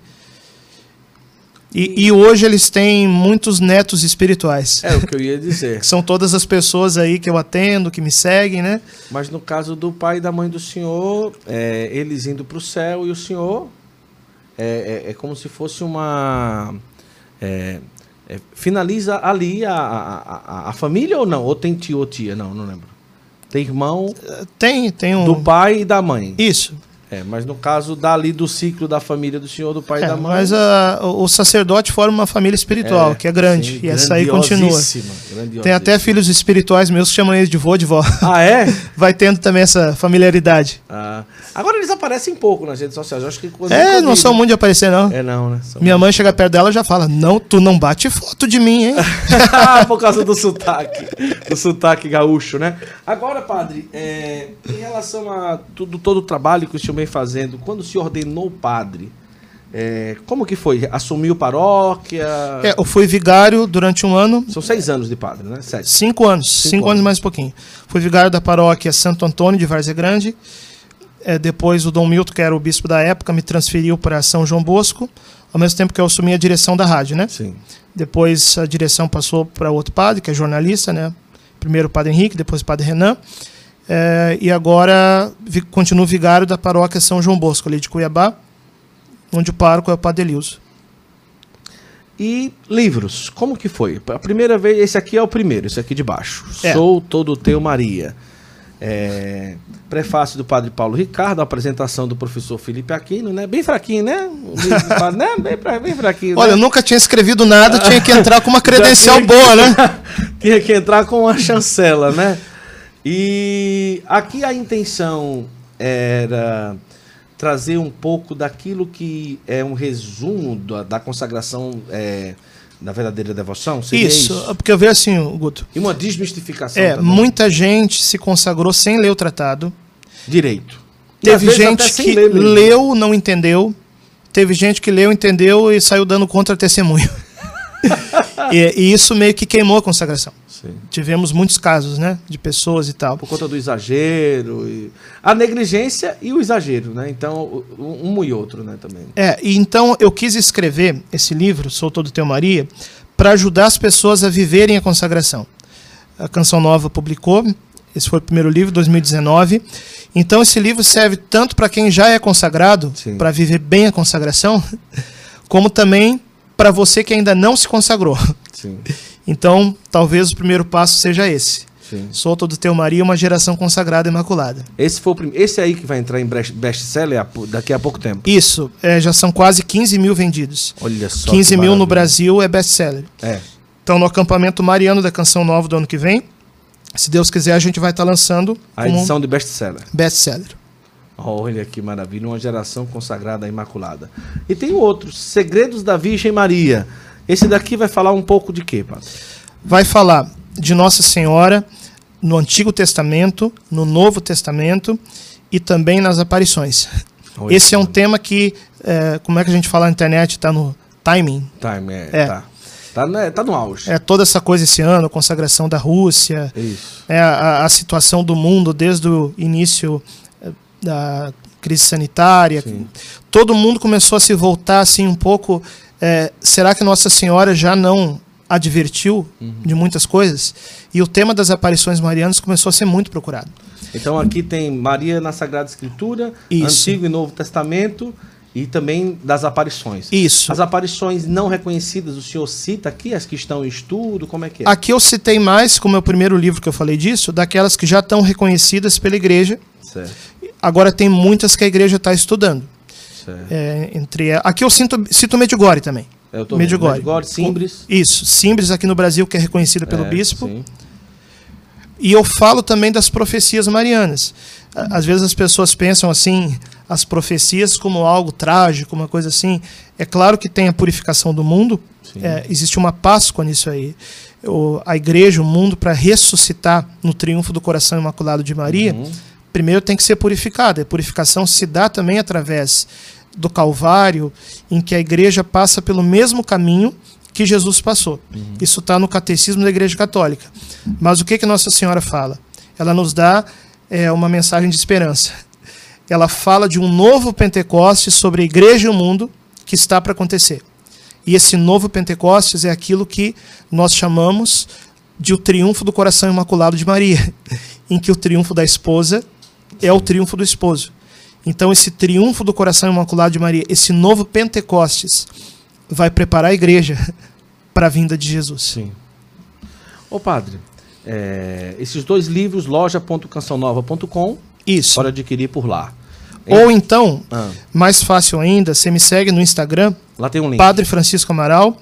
Na bio tem o link. Tem o link direto. Isso. Ótimo, ótimo. ótimo. Já que está falando das mídias sociais, eu tenho um canal no YouTube. Certo. Posto vídeo toda semana. Falo sobre consagração, sobre aparições marianas, sobre fim dos tempos, né? Você pode seguir no YouTube Padre Francisco Amaral, também o Instagram Padre Francisco Amaral. Uma vez por semana eu abro a caixinha de pergunta, em que é a oportunidade né, de poder também a gente conversar, Sim. trocar ideia. Também tem o site padrefranciscoamaral.org. Lá tem os livros, tem os vídeos, tem as mídias sociais. E outra coisa, é, compra lá no link do padre no Instagram tá certo? Vai lá, como ele falou, é muito mais fácil, mais simples. Vai lá, clica no link e já era. Agora, padre, como um católico ele pode fazer um crivo antes de começar a se aproximar de uma aparição mariana? Primeiro ver o que, que a igreja fala daquela aparição. E se não falar nada, por enquanto? Tem algumas aparições que estão sendo estudadas certo. ou acompanhadas, mas tem três critérios principais, hum. que é o conteúdo da mensagem. Certo. Nossa Senhora jamais vai contrariar a Bíblia, a tradição e o magistério da igreja. Uhum o conteúdo da pessoa. Se espera que uma pessoa que veja a Virgem Maria tenha uma maturidade espiritual, uma maturidade humana. É, eu recebo muita gente no meu YouTube dizendo que está conversando com Nossa Senhora. Muita mesmo? Muita, você não faz ideia. A maioria é tudo maluco. ah, padre, mas Nossa Senhora não pode falar com maluco? Pode, mas daí é uma experiência pessoal. Eu estou falando aqui de um critério de credibilidade perante a igreja. Isso. Então é o conteúdo, a pessoa e os frutos espirituais. Nossa Senhora, ela conduz para que a gente viva o Evangelho. Padre Gabriel Morte e também o padre René Laurentin, maior mariólogo do século XX, falando de Medjugorje, perguntaram para o padre René Laurentin, é, Medjugorje não pode ser obra diabólica? Ele disse, olha, só se o demônio se converteu. Nunca vi demônio rezar terço, mandar confessar, é pessoa indo na missa, entendeu? Então, os frutos espirituais são o terceiro critério para que a gente tenha assim uma é, os, os, critérios da igreja mesmo para discernir as aparições. É, no Brasil, as aparições que é, talvez o senhor consegue citar em algum, alguma pregação, em algum curso, alguma coisa. Ó, nós temos no Brasil cinco aparições que receberam reconhecimento dos bispos locais. Certo. Simbres, em Pernambuco, década de 30. Congonhal, em Minas Gerais, década de 80. Itaúna, Minas Gerais, década de 80. Campinas, Nossa Senhora das Lágrimas, Estado de São Paulo. Olha, não sabia. A, a, reconhecido pelo bispo da época, Dom Francisco Barreto. Década de 30 também. Itaperuna, no Rio de Janeiro, na década de 90. Inclusive, Ana Paula, que foi uma das confidentes que viu Nossa Senhora, tem um apostolado lindo no Instagram. Ela estava no Congresso Angélico. Isso, Mãe do Infinito não... Amor. E a gente não conheceu ela. Vamos trazer ela aqui, ué? Vamos trazer ela aqui então, né? Ela mora no Rio? Mora em Itaperuna, Rio de Janeiro. Ah, Itaperuna. Ah. Mãe do Infinito Amor, quem quiser acompanhar. E já é pelo bispo, já? Pelo bispo da época. Ah, pelo bispo da é. época. Entendi. Na realidade, sim, existem várias formas de reconhecimento. No caso dela, o reconhecimento é um imprimatur. O que, que é o imprimatur? Imprimatur é uma autorização da igreja para que a mensagem fosse publicada. Ah, então, entendi. o Dom Roberto, na época, né, que acompanhou muito de Berto, ela vai contar a história. Certo, certo. Porque a aprovação teve a ver também com uma mensagem de Nossa Senhora, é, que Nossa Senhora mencionou, o próprio bispo. Olha só. Ela vai contar essa história. Nós vamos trazer ela aqui. E tem muitas que estão em estudos. É, Anguera, na Bahia, a igreja está estudando. Não tem ainda uma posição uhum. oficial. Agora tem muitas que não são também, né? Tem muito picareta. tem muito maluco. Guto, a igreja é o lugar em que tem mais maluco por metro quadrado. igreja é um negócio que atrai maluco. Mas olha, isso não é ruim, não. Isso é bom. É, né? Que bom, é. né? É, que tem gente que Deus está colhendo e formando essas pessoas. Porque eu é. acredito assim, quando nós temos a, a, fé pregada na sua essência de forma integral, é, isso vai equilibrando a pessoa também. Sim, sim. É um processo, entendeu? O problema é que a gente tem muito desequilíbrio, muito reducionismo, sabe? E o senhor mergulhar nas aparições e nessas coisas meio mais sobrenaturais, o fato de ser psicólogo ajuda também. Ajuda né? demais. É, porque, por exemplo, você vai avaliar, estudar um caso de aparição, entendeu? Você é psicólogo, você não é besta. Você sabe que pode ter delírio, alucinação, psicose, esquizofrenia, histeria, gente querendo chamar atenção, sabe? É Isso ajuda muito no discernimento. Tanto que a igreja, quando estuda uma aparição, tem uma comissão teológica e uma comissão científica. Olha que coisa boa, né? Ô padre, eu queria também trazer aqui. É... O senhor gosta muito de tratar sobre o fim dos tempos. O povo não fica com medo, não? Ou é uma abordagem diferenciada, mais escatológica? Porque tem muita gente que dá data, né? E tudo, inventa as coisas. Todos que deram data até hoje erraram. Errado. Então, se der data, já corre, corra longe. Olha, 99,99999 que vai errar. É matemática, é história, é estatística. Mas é, como que é a abordagem que o senhor fala? Assim, eu vejo que muita gente tem medo desse assunto. Certo. Mas a minha abordagem sempre é, é, falar da escatologia como um sinal de esperança. Uhum. Em que o que, que nós esperamos de fato? Um novo céu, uma nova terra. Monsenhor Jonas Abib está décadas pregando sobre isso. Então, é, o tempo de purificação, que é um tempo de sofrimento, que a humanidade já está passando, é, isso é um caminho, digamos assim, é as dores de parto para um mundo muito melhor, que virá pelo triunfo do coração imaculado de Maria. Então, a minha abordagem sempre é falar é, do fim dos tempos como um sinal de esperança, em que a gente não sabe o dia, não sabe a hora, mas a gente pode reconhecer os sinais que o próprio Jesus indicou. É assim que a igreja faz escatologia. Então, a perda da fé, o aumento de guerras, catástrofes naturais, a manifestação do anticristo, que ainda não aconteceu. O grande sinal disso vai ser a supressão da Santa Missa. Enfim, nós podemos ser vigilantes. Uhum. Isso nos dá esperança de que virá um novo céu, uma nova terra. Tem muita coisa no canal do Padre Francisco Amaral. Eu quero convidar você a ir lá conhecer. Tem vários vídeos, não é? Pregações longas, pregações um pouco mais curtas. E no Instagram também tem muita coisa boa e vale muito a pena. E assim, é, eu queria que você colocasse aí nos comentários, não é? A, a nossa produtora, o Santo Flow, não o Santo Flow Podcast, mas a produtora, é, está com um desejo aí, estamos ensaiando o lançamento de um curso do Padre Francisco Amaral sobre Nossa Senhora. Estão um me curso... convencendo ainda. Ah, convencendo ainda. E eu queria saber o que, é que você acha. Coloca aí nos comentários. Imagine um curso é, com o Padre Francisco Amaral, que ele vai trazer aí, é, com a linguagem maravilhosa que ele expõe as coisas, né, sobre Nossa Senhora. e trazendo realmente assuntos que nos fazem verdadeiros marianos. Marianos que entendem de Nossa Senhora, que amam Nossa Senhora, que defendem Nossa Senhora em alguma ocasião, né, padre? Que tem isso também. Então, coloca, o que, que você acha de um curso com o padre Francisco Amaral e com aula ao vivo também, um momento que o senhor vai estar ao vivo com as pessoas e tal, tirando dúvidas, ouvindo as pessoas. E coloca aí nos comentários o que é que você acha dessa ideia que já estamos aí. É, foi interessante que ele disse os 99,999999, né? Estamos aí quase convencendo o Padre Francisco Amaral a, a fazer esse curso, porque eu acho totalmente necessário. É, um curso sobre Nossa Senhora é, com muita maturidade, direto ao assunto, né, Padre? Como o senhor sempre é, e com os crivos necessários, porque às vezes é, não falando dos cursos em si, mas dos discursos que a gente escuta por aí, às vezes tem muito exagero, né? Muita coisa, né? Principalmente quando se fala da verdadeira devoção e, e tudo. Quando o pessoal chega com aquelas correntes grandes e cadeados, os, o que, é que o senhor acha? O senhor acha válido? O senhor acha que é um pouco de exagero? Olha, São Luís, no tratado, ele recomenda usar um sinal. Certo. É, qual que é o sentido do sinal? O sinal não é para os outros, o sinal é para você.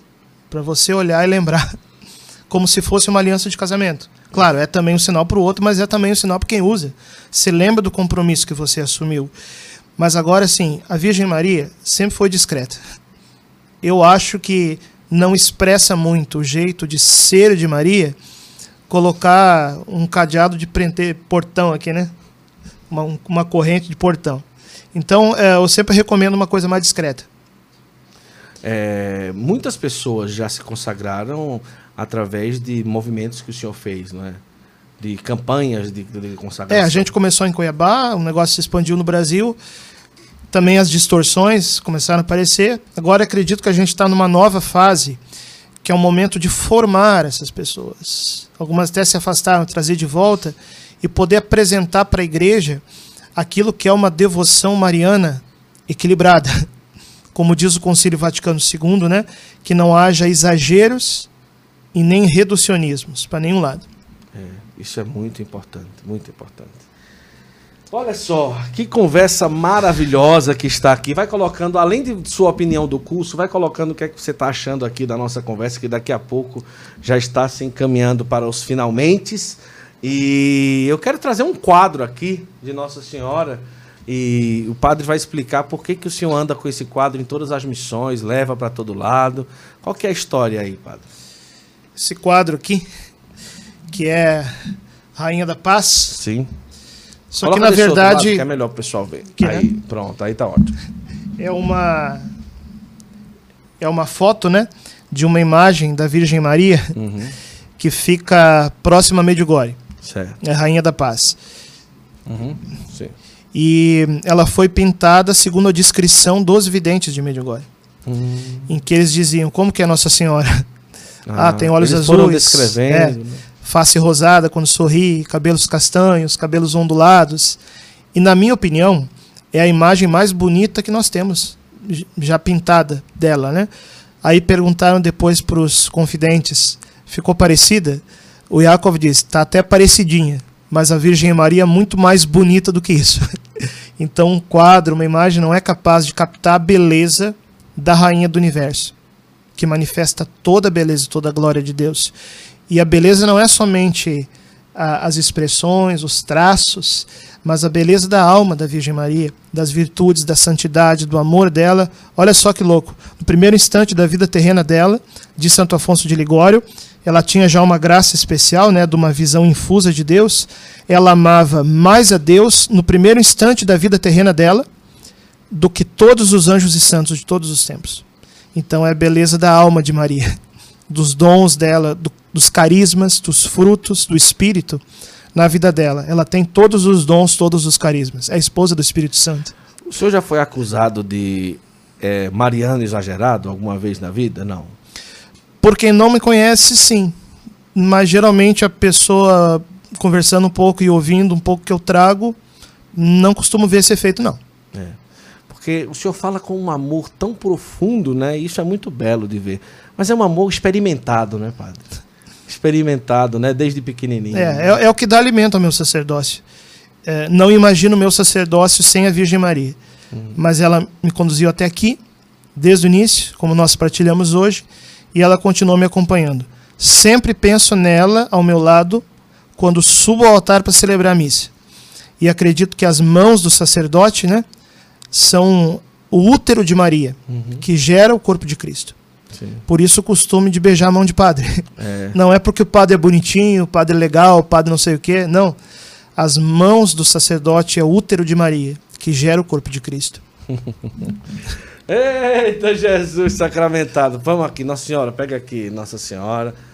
É, eu quero dizer o seguinte, para você que está acompanhando aqui o Santo Flow de hoje, a gente tá tomando aqui um suquinho de uva, né? Suquinho é. de uva, até que já esquentou aqui, rapaz. Tem que trazer gelo aqui para esse Santo Flow, rapaz. O negócio tá.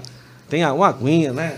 Cafezinho, não veio cafezinho hoje, só no. Pãozinho de queijo. Pãozinho de queijo. ah, o senhor assiste o pão de queijo nos outros e não teve pão de queijo. Pois é, né? pra mim não tem. É. é, não tem, padre. É assim mesmo, né, padre? Estamos em jejum, né? É, pois é. O pessoal aqui Hoje foi meio minha esposa. Mas teve a carninha já, né? Porque o senhor, o senhor, o senhor não experimentou assim, que é casar. É difícil, padre. Não é brincadeira, não. É, é, é um processo diário. Fora do ar, depois a gente conversa, né? Na brincadeira. brincadeira. Eu acompanho muitos casais. Ah, sim, sim. Então sim, a gente não, mas... se intera dos dramas aí, da vida de casal. se intera dos dramas. se intera dos dramas foi ótimo. Ô, padre, olha, eu quero dizer para você é não deixar de seguir o Padre nas redes sociais, no Instagram, Padre Francisco Amaral, no YouTube também. Acompanhar bem esse trabalho muito especial. Em breve também está vindo o terceiro livro, né? Pode falar, padre? Pode falar. Um spoiler. Não tem título ainda. Não tem título. Mas qual que é a abordagem do terceiro livro? A ideia é para 2024. Certo. Então, no primeiro eu falei da consagração, no segundo da Virgem Maria na Bíblia e nas aparições. Certo. O terceiro eu quero procurar unir dois universos que parece que não tem nada que os una, mas que no fundo, no fundo, fazem parte da mesma realidade. O universo da formação humana certo. e da devoção mariana. Hum. Então eu vou pegar toda essa coisa que eu tenho um pouco da psicologia, da logoterapia. Né? Unir né? Nossa Senhora, a formação Isso, humana. A Virgem Maria, aquela que gera a pessoa. Olha, ela é a nossa mãe. Ela, ela, é filho do filho espiritual e do filho que é humano também.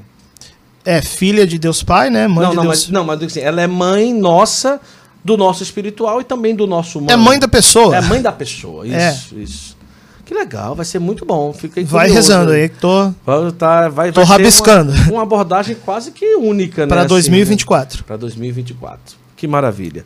Olha, eu quero lembrar é, para você que nos acompanha de um grande parceiro aqui do nosso é, Santo Flow que é o Revera Vit. Pode até colocar aí na tela, coloca aí, por favor, nesse controlezinho aí, Cícero, por favor. O Revera Vit é o seguinte, ele traz é, aquilo que é a molécula do resveratrol. O que é isso? É uma molécula é, que foi encontrada na uva, que é encontrada na uva, e os estudos apontam o seguinte. Deixa eu, deixa eu colocar aqui para cá. Os estudos apontam o seguinte: apontam que o resveratrol ele vai agir diretamente na questão do rejuvenescimento. Como você está vendo aí na tela, aparecendo as pessoas que tomam o, o, o Reveravit.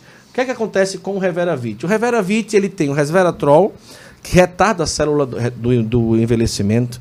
Vem o ácido hialurônico, todo mundo já conhece o que é, para que serve o ácido hialurônico, para a questão da pele, do rejuvenescimento. O retinol, que vai servir aí na questão da, das linhas de expressão, principalmente olheira e tudo, e o verisol, que é a evolução do colágeno. Ele vai fazer com que o seu organismo produza mais colágeno. Então, um frasco desse aí dura muito tempo, custa 197 reais. Se você comprar dois, vai ser bem mais barato. Se você comprar três, bem mais barato ainda. Você clica no link que está no comentário fixo aqui ou fala no WhatsApp do Santo Flow, pode falar à vontade que eles vão te responder e vão te passar o link de compra. Pode clicar e comprar o seu porque vale muito a pena. É, muita gente está falando do resultado, é uma compra totalmente segura e o melhor de tudo, não é remédio, é suplemento alimentar e é 100% natural e 100% aprovado pela Anvisa. É o grande, a grande revolução do rejuvenescimento, principalmente da pele, dos ossos, dos cabelos, e das unhas. Então vai lá, adquira o seu Revera, é, Revera 20 e depois me diga o resultado. Vou esperar, viu? Compra o teu assim que terminar a entrevista aqui. Vamos lá, coloca aí nos comentários o que é que você achou, a cidade que você acompanhou, o que é que você achou da entrevista com o Padre Francisco Amaral. É, fale aí do curso, o que é que você achou da ideia do curso. Coloca aí nos comentários, vamos fazer uma grande tempestade aí agora nos comentários. O senhor tem ido muito na Canção Nova, né? Sim, é, desde o lançamento do livro. É, tem pregado bastante. Congresso Angélico, Congresso Angélico. Congresso Mariano, quinta-feira de adoração. Toda a minha história foi com a Canção Nova desde o começo. Então... E como que é pregar agora no palco da Canção Nova depois de sempre de tantas vezes estar ali embaixo acompanhando, né? Ah, é muito doido, principalmente é quando, muito doido. quando é no Rincão, é, é, não no, no centro grandão, de evangelização. É. Não, não, ao contrário. Ah, ah, no centro de evangelização é mais normal, porque foi no Rincão que eu tive a minha experiência forte com ah, tá. Espírito Santo, que Padre Jonas, Padre Léo. de adoração é lá. É. Então ali que é mais marcante para mim. Olha entendeu? só, que maravilha. O padre, fazendo agora uma, uma análise, é, quando o senhor era jovem, adolescente, o que é que o senhor escrevia quando o senhor disse que gostava muito de escrever? Eu inventava história, personagem. Ah, era? Mas personagem de filme, de videogame? É, de, de desenho, assim. Por exemplo, como se fosse um gibi, entendeu? Super-herói. Ô, Maurício, vamos fazer uma, uma, uma. Como é que chama? uma aba da produtora Santo Flow para a gente é, lançar os jogos que o padre Francisco Amaral desenhar. É, uma, é, na verdade, eu não desenho bem. Eu penso, não, eu, eu assim, penso né? a coisa. Isso, desenho alguém faz. Sim. Mas, por exemplo, lá em Porto Alegre, eu e um grupo de amigos católicos, a gente fez um, um, um RPG católico. RPG aí o pessoal não sabe o que, que é. RPG Às vezes é, é não, tá é, não, área, não né? é massagem. É, não é. Não é. RPG, é, católico, é, é, um jogo católica. em que você interpreta um personagem. Sim, sim. A gente usou mais ou menos o sistema do AD&D, que é um jogo bem conhecido, mas a gente colocou personagens católicos. Então, ao invés do, do guerreiro é o cavaleiro, ao invés do mago é o clérigo, ao, invés do elfo, o personagem mais equilibrado, o monge né? ao invés das magias, os dons do Espírito Santo. Então, assim, ficou um sistema bem consistente. Nunca foi divulgado isso. Mas a gente fazia para jogar nós ali na mesa. Fizemos cartinha, tudo. Oh, uma boa, né, Maurício? Vamos pensar nisso, né, futuramente. Como chamava o jogo? Você lembra, não? Cristandade. Cristandade. É. Bom nome, hein? Bom, o senhor se dava bem, então, né, no jogo, né? Ah, eu geralmente mestrava, né? O, o, o, mestre é o que conta a história, que... Ah, tá. Vai contando a história. É. Eu jogava RPG. Era, tinha muito, era... É porque tinha vários, né, na época, né? Mas eu, eu também não era muito de videogame, não, mas gostava de jogar, assim, videogame, computador. Computador, você chegou a jogar, não? Sim. O quê? Doom? Doom... É, Pokémon. Actua Soccer. Sim, claro. Ixi, Actua Soccer era maravilha, né? E assistir, o senhor gostava também, não? Super Campeões. Eu, eu assisti, eu sempre gostei muito do Batman. Do Batman. Batman, Senhor dos Anéis. Ah, mas não aquela versão cômica do Batman, a versão a, a dramática do Batman, né? É, o, o, o Batman, até a gente poderia falar sobre isso também um dia, é, porque o Batman viveu um mistério pascal também na vida dele. Porque pensa só, o Batman é um menino que teve os pais assassinados. Uhum. Ele tinha tudo para se tornar um criminoso, se vitimizar e colocar a culpa na sociedade. Sim. Ao invés dele ter as feridas que ele tem para ferir os outros, que, que ele fez? Ele usa das próprias feridas para impedir que os outros também passem pelas feridas que ele passou. Olha então ele viveu uma redenção na vida dele. Olha que interessante. Claro, depende muitas vezes da abordagem do diretor, sim, sim. Do, do ator, né, do autor. Mas é, se você pegar a essência do personagem, os heróis no geral são assim. É. Os últimos filmes da Mulher Maravilha, por exemplo, tem aí uma, uma mensagem de logoterapia de sentido da vida extraordinária. Olha Não vou dar spoiler aqui, né? Sim. Mas que ela abre mão de muita coisa é, para salvar as pessoas. Você nunca ouviu uma abordagem de herói dessa em nenhum lugar do mundo, não é? Isso é inédito, né? Ó, quando eu boto a minha batina. Só eu... falta. Eu lembro do Batman se vestindo pra, pra salvar Gotham City. Ai, que maravilha! Essa foi maravilhosa. E aí, Polly? Eu acho que Benjamin vai gostar do padre, mas não. Benjamin, quando o filho dela, quando for bater um papo com o senhor, ele vai. Só que a vibe dele ainda é carrinho, né? Essas coisas. Mas ele gosta de super-herói, né? Ah, ele gosta do Super Mario. E Aí, Sonic, ó. né? Tá nos anos 90, hein? Ah, vamos lá. Noventista. Vamos terminar com o desafio, tá bom, padre? O senhor, o senhor, o senhor tocou um, cantou uma música do Mario. Mas de outra Agora parte. eu te desafio. Não, eu não sei, eu não sei, eu não sei. Essas coisas.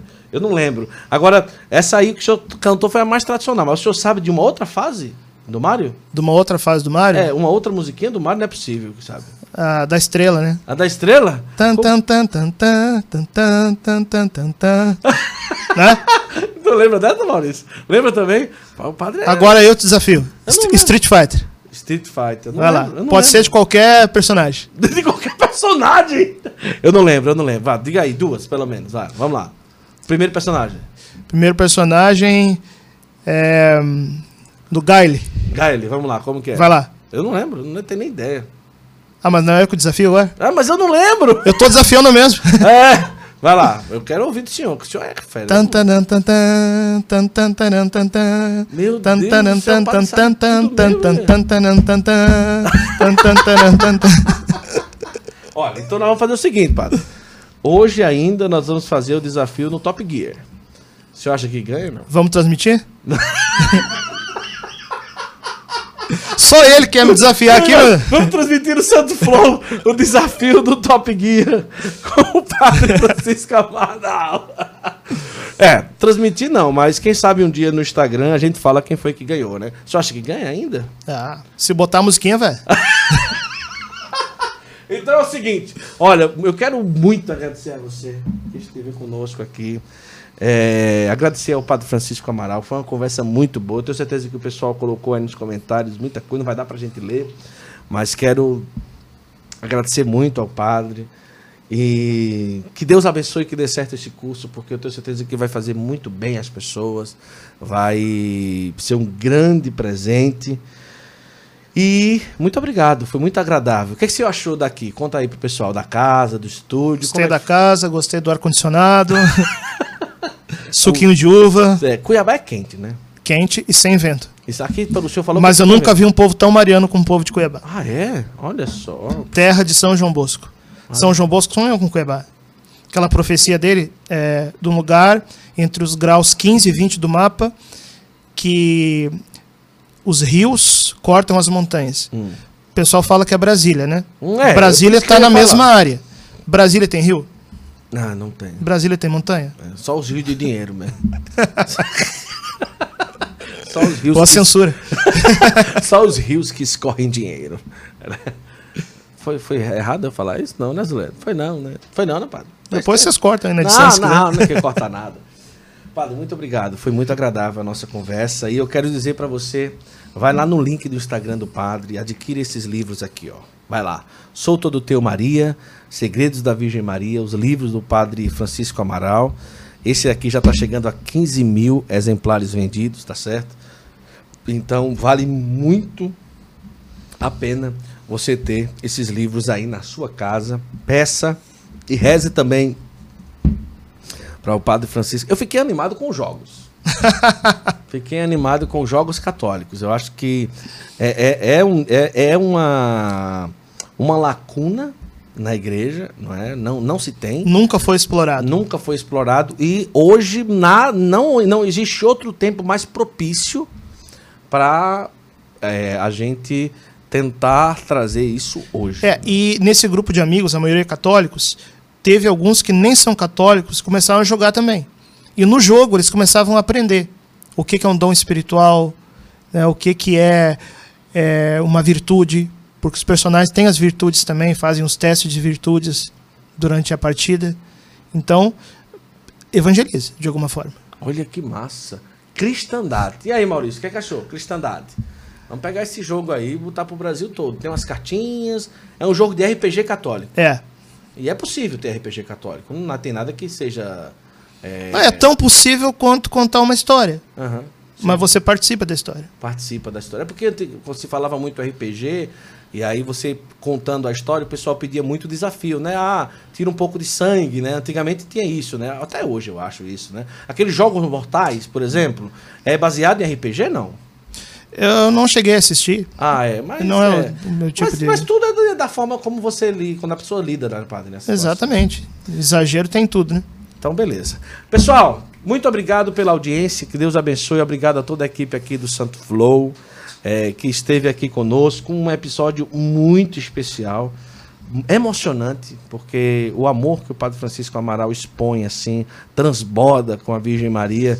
É algo muito, muito bonito, muito verdadeiro, muito sincero, muito puro, como de criança, como a experiência dos 13 anos, né?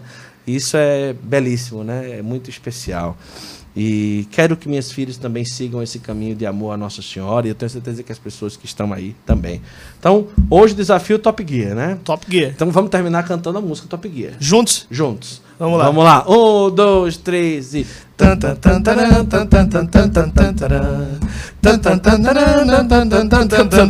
E ó.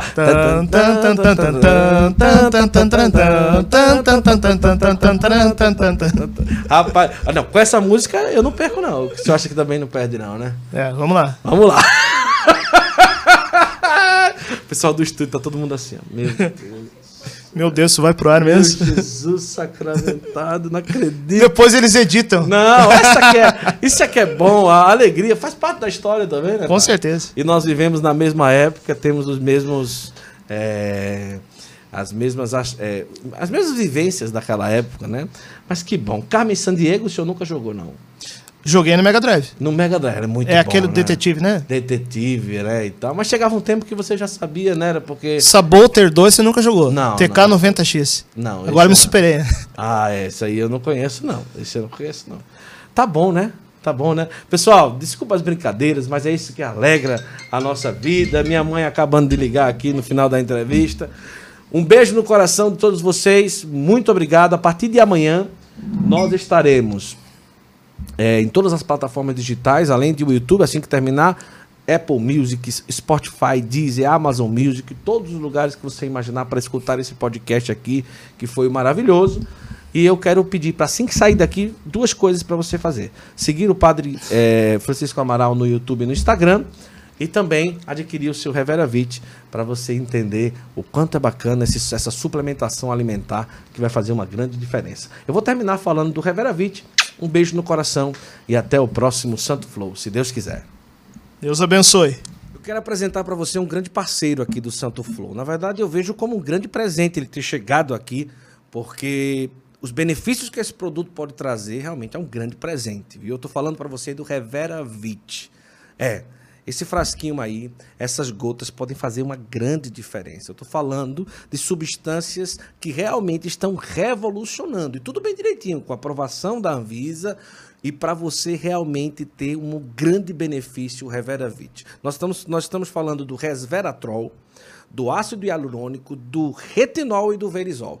São quatro substâncias no mesmo produto que fazem uma grande diferença. Vamos começar pelo resveratrol. É conhecido aí como conhecida como a molécula da longevidade. né? O resveratrol é uma descoberta americana, é uma molécula encontrada na uva, no vinho e totalmente natural. Estudos milionários já atestam. Ele é utilizado para retardar a célula do envelhecimento. Olha só. Aí imagina só, só esse só essa substância no produto já valeria muito a pena. Mas ainda vem nesse mesmo produto, no Reveravit, é completo. O ácido hialurônico que ajuda a manter toda a sustentação da pele, a hidratação da pele, evitando a flacidez, as linhas, os sinais de expressão, preenchendo tudo bem direitinho, mantendo aquela pele sempre hidratada, viçosa. Aí vem o retinol. Retinol já está falando, retina, olho, que é o quê? É o grande aliado na redução de rugas, linha de expressão, agora de uma forma especial na área dos olhos, olheira, tudo bem direitinho. E o verisol nada mais é do que a grande evolução do colágeno. É, é um suplemento alimentar também tudo natural que estimula a produção de colágeno dentro do nosso organismo. Rapaz, eu vou dizer uma coisa. É o colágeno hidrolisado. Ele contribui. Agora vem aí na prevenção do envelhecimento da pele, das unhas, dos cabelos, dos ossos e das articulações. Sabe aquela pele do pessoal de TV? Às vezes a gente pergunta: "Como é que pode ter uma pele dessa?" Pronto, tá aí. Revera Vit. Um produto simples, com preço acessível, que dura que só. Uma gotinha já vai fazer uma grande diferença. Um produto 100% natural, com aprovação da Anvisa. Aí a gente pergunta, não é? Por que, que esse povo da Itália tem tanta idade, mas a pele é daquele jeito? Por quê? Imagina, sempre toma um vinho, tem ali a molécula, a molécula do resveratrol na uva. Peça o seu agora nesse link que está no comentário fixado aqui no nosso YouTube. Vai lá, clica, total segurança, você já compra o seu Revera Vit, já garante esse grande presente que foi esse parceiro que chegou aqui no Santo Flow Podcast, tá certo? Eu garanto, a compra é totalmente garantida, vai chegar na sua casa rapidinho. Talvez compre, compra logo um, dois frascos, três, tem essa oportunidade também e você vai ter a grande oportunidade de aproveitar os benefícios do Revera Vit, tá bom? O link está aqui no comentário fixo. Clica nesse link, faz a tua compra e depois você vai dizer para mim. Vai dizer que deu tudo certo. Você vai ver. Pode dizer. Revera Vit, a grande revolução para o retardo do envelhecimento. Garanta o seu.